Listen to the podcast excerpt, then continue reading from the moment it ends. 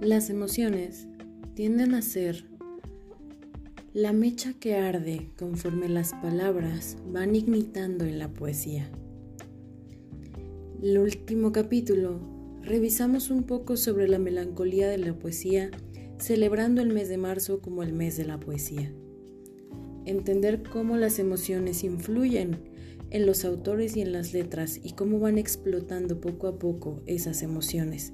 En la palabra, en la métrica, en los versos, nos dan una idea de que la poesía es algo más allá de solo palabras bonitas o palabras que rimen. El día de hoy hablaremos de la felicidad en la poesía. Mi nombre es Paulina, con P de poesía. Hablaremos un poco de una emoción muy socorrida, o que al menos parece ser muy socorrida dentro de la poesía. Para mí la melancolía era de las emociones más potentes, más fuertes y más características de la palabra. Al parecer la felicidad también se entrelaza dentro de la poesía. A veces no estoy muy segura de qué es lo que nuestros antepasados establecieron como la búsqueda de la felicidad. A la gran mayoría de las personas, amigos, familiares que les he pedido su opinión, la mayoría ha interpretado que esa frase significa la búsqueda de la autorrealización o de una vida humana plena. Algunas personas de mente un poco más profunda pero también más oscura, sin embargo, han podido apalabrar esta felicidad como un bienestar material o como el libertinaje, el poder hacer lo que te plazca. No podemos vivir completamente en el placer, el hedonismo no es sano, pero también es una idea que poco a poco nos vamos formando de qué y cómo es la felicidad.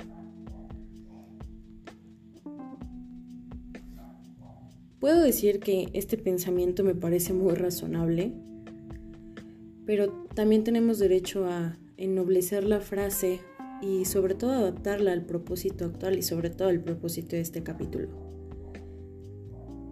Hay formas, efectivamente, en cómo la poesía puede verse como una búsqueda de la felicidad. Para eso es muy importante que entendamos la poesía en sus dos formas principales o en las que al menos en lo que llevamos en este podcast yo considero las formas principales de la poesía. Podemos pensar en la poesía como una actividad autoconformadora de la sociedad o una actividad colectiva mediante la cual la sociedad va creando una visión de sí misma, ordenando sus valores y adoptando o adaptando una cultura. En este sentido de la poesía, como lo estamos revisando, podemos ver un poema de, bueno, un fragmento de uno de los poemas de Wallace Stevens. El poema se llama Hombres hechos de palabras en donde hay un fragmento que me gusta mucho que dice, Toda la raza es un poeta que escribe las, las excéntricas proposiciones de su propio destino. En inglés dice, The whole race is a poet that writes down the eccentric propositions of its fate.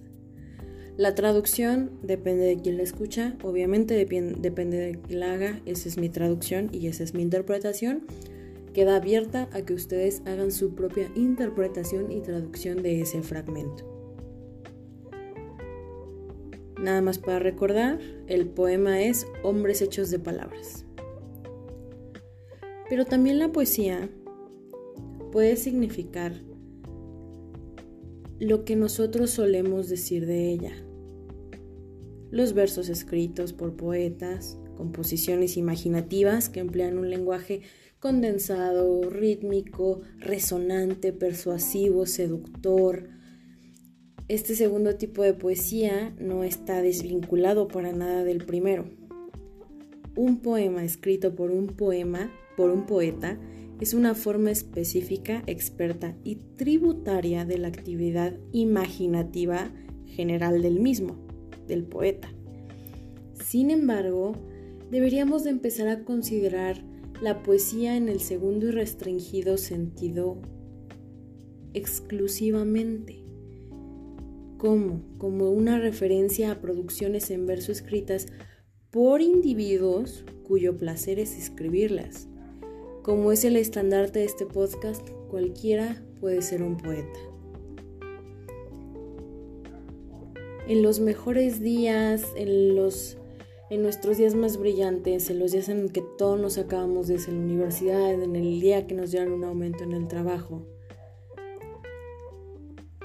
Hay momentos donde queremos plasmar esos días bonitos, esos días buenos, queremos tener parte de esos días plasmados en algo y vamos formando una lista en nuestra memoria, vamos formando un fragmento de atisbos de suerte, un fragmento de atisbos de felicidad que poco a poco se van a manifestar en la nostalgia y en la memoria. Es por eso que hablábamos antes de la melancolía de la poesía. La melancolía no es todo tristeza, sino también abraza la nostalgia de los buenos días, de los días más, más sensatos que hemos tenido, los días más agradables que hemos experimentado. Estamos llenos de recuerdos que al momento se convierten en historias e inmediatamente nosotros podemos volver ficciones. Nos damos cuenta de todo lo que vamos dejando en la máquina de escribir, en la computadora, en un mensaje de WhatsApp, en un tweet de antes 140 caracteres. Nos vamos dando cuenta que nuestra lista puede tener sustantivos intencionados o sustantivos sin relación simplemente con una secuencia loca e irracional entre sí. Podemos escribir desde belleza hasta vector, amarillo, violeta, tortilla, cianuro, medicamento, etc. Y puede que no tenga un sentido para quien lo lea, pero sí tiene sentido para nosotros. Es posible imaginar que llegan puntos en los que nosotros no podemos completar nuestra propia lista de enunciados, nuestra propia lista de sustantivos, y nos cansamos de eso porque estamos cansados de apalabrar aunque tal vez estamos cansados más bien de no saber apalabrar. Hoy me pasó eso.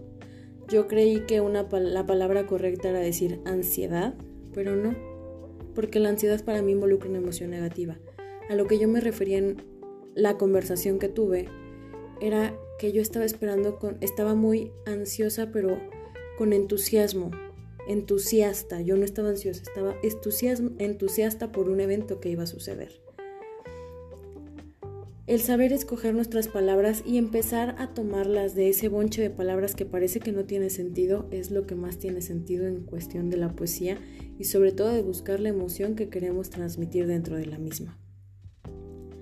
Al igual que en las composiciones aleatorias de todo tipo, musicales, pictóricas, verbales, nuestro interés se mantiene de manera muy limitada y sobre todo en ausencia de un significado humano deliberado y es por eso que hablamos de la permanente búsqueda de la felicidad, no solo dentro de la poesía, sino también dentro de la literatura.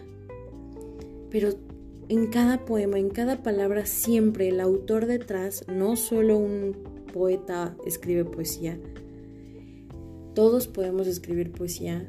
El autor detrás siempre tiene que buscar un impulso genuino para generar esa diversión, esos cambios, ese ritmo, esa felicidad, ese entusiasmo, esos atisbos de color dorado dentro de las palabras. Genera en nosotros un deseo radical, un deseo primitivo, el deseo de reclamar la mayor parte del mundo posible mediante la pronunciación de los nombres de las cosas. Y es por eso que desde el capítulo 1 hablamos de apalabrar las cosas. Y en eso, mi querido escucha, creo que radica la felicidad detrás de la poesía, en que nos permite plasmar todo lo que sentimos, escuchamos, oímos, olemos, tenemos a nuestro alrededor en palabras que van a resonar en alguien más y que puede que generen la misma emoción en esa persona.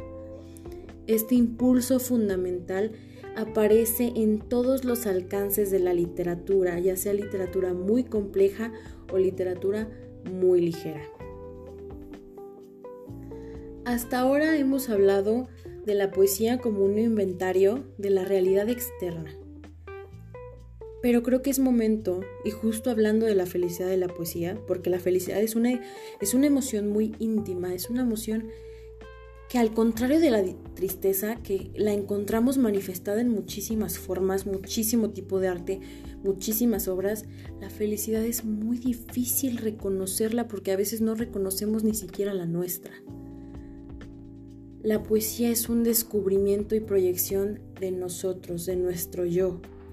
La noción de que el arte es autoexpresión, la expresión de la singularidad de uno, ha provocado y ha excusado una gran cantidad de trabajo literario, pictórico, artístico en este siglo.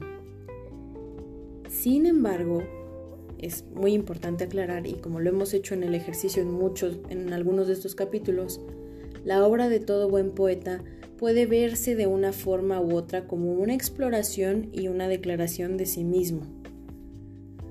Tomemos de ejemplo a Emily Dickinson.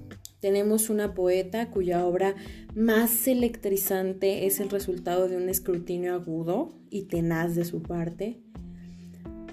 Después de haber indagado mucho en su propia mente, nos da a entender que maravillarse no es saber con precisión y no saber con precisión. O también puede escribir un pequeño poema sobre la angustia que absorbe el sentido del tiempo. Por ejemplo, el siguiente poema. El dolor tiene un elemento de vacío. No puede recordar cuándo empezó o si hubo un día en el que no lo fue. No tiene más un futuro que sí mismo sus reinos infinitos contienen a su vez su pasado, iluminado para percibir nuevos periodos de dolor. En estas líneas podemos ver cierta introspección. Por ejemplo, cuando nos dice que el, dolor tiene un elemento de vacío, nos da a entender que también nuestro dolor a veces no, entendemos de dónde y cómo viene. No, no reformulan algo desconocido, más bien toman algo conocido, lo vuelven propio y lo empiezan a desmembrar. Es una articulación de una intensa observación introspectiva de una persona. Y sin embargo, el descubrimiento puede ser tan elocuente y tan verdadero que iluminan al poeta y sobre todo la visión que tenemos de él nosotros como lectores.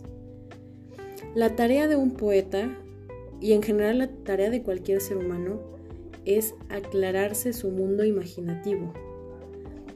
Todo poeta, debido a su carácter, debido a la juventud que viene implícita, porque realmente no conocemos poetas muy longevos, la gran mayoría fallecen muy jóvenes y eso es como la parte romántica de la poesía.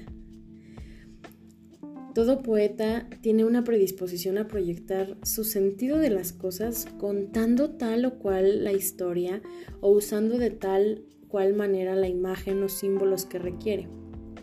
Un poeta puede tardar años en tropezarse con su propia historia y con un símbolo definitivo de él para exponerlo,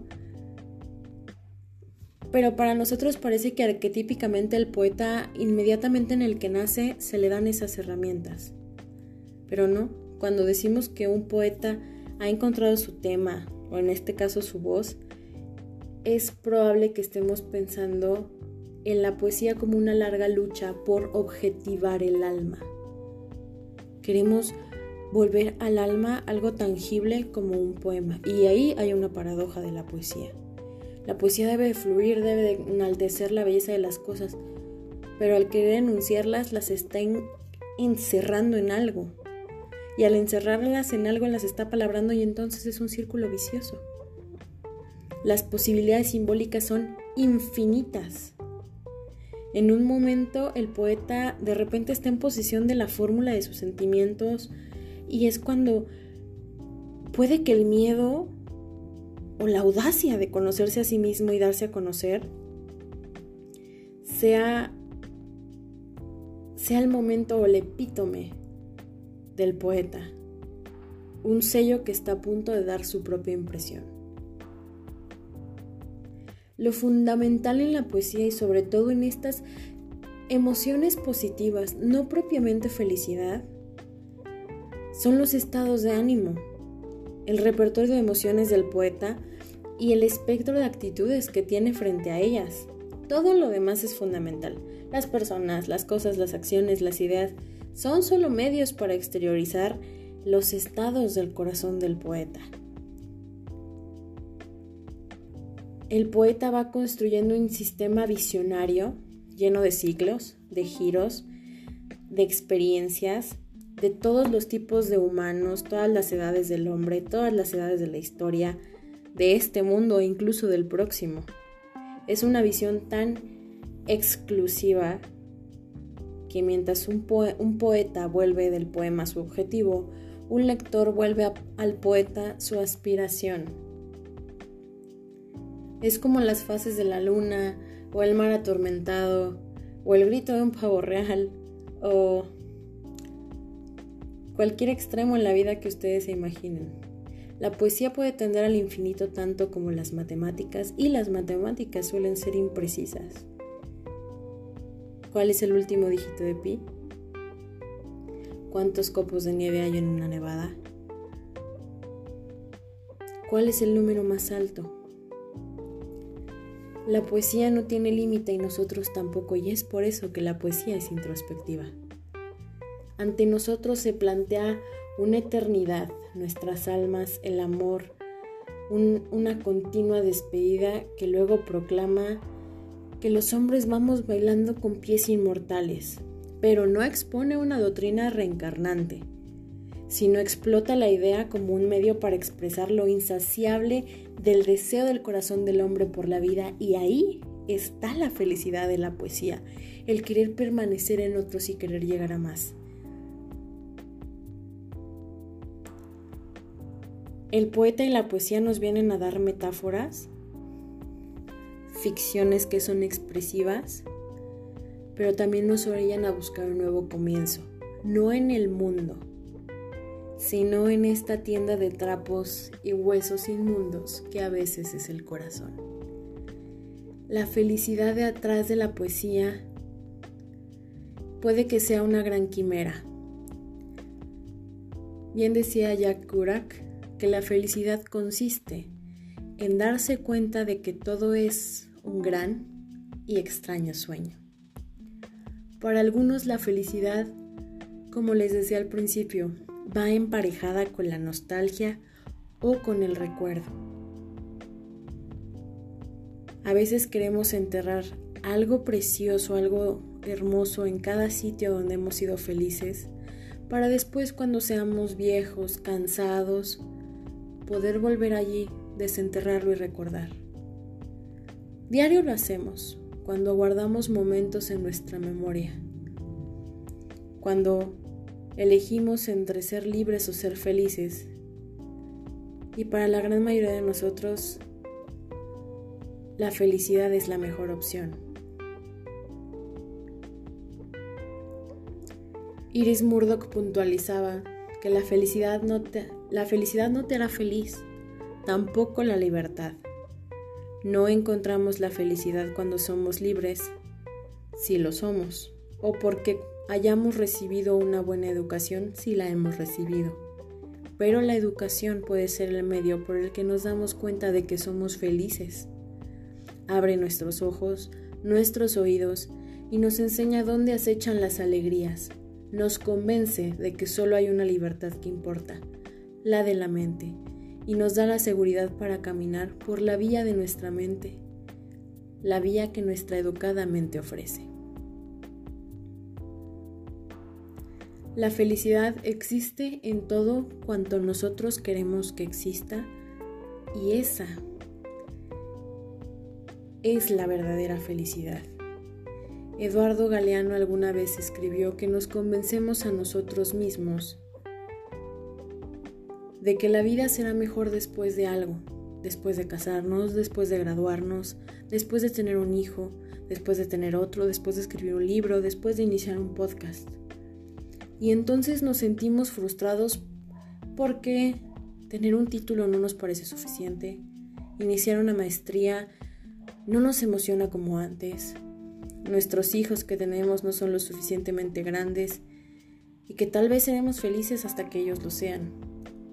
Y nos frustramos porque de nuevo encontramos una etapa donde hemos terminado la maestría, llevamos cinco años de casados, nuestros hijos están más grandes y entonces nos mentimos a nosotros mismos diciendo que la vida va a estar completa cuando ya después de un postdoctorado ganen en cantidades inimaginables mis cheques. O nos mentimos cuando decimos que a lo mejor a nuestro esposo después de 10 años casados nos vaya mejor, que a nuestra esposa la veremos más bella en 10, con una o que tendremos una mejor casa, un mejor carro, o cuando nos podamos ir de vacaciones, cuando estemos retirados. Pero la verdad es que no hay momento para ser felices, no hay momento específico más que ahora. Si no es ahora, ¿cuándo? Es mejor comenzar a admitirlo y decidir ser felices de todas formas. La felicidad es el camino. Así que es importante que vayamos atesorando y plasmando cada momento que tenemos, recordando esas pequeñas piedras preciosas que vamos enterrando en el jardín de nuestra memoria y esos momentos que compartimos con alguien especial o esos momentos que cedimos ante alguien para compartir el tiempo y recordar que el tiempo no espera a nadie y que la felicidad es un trayecto, nunca es un destino. Mi nombre es Paulina y esto fue con P de Poesía.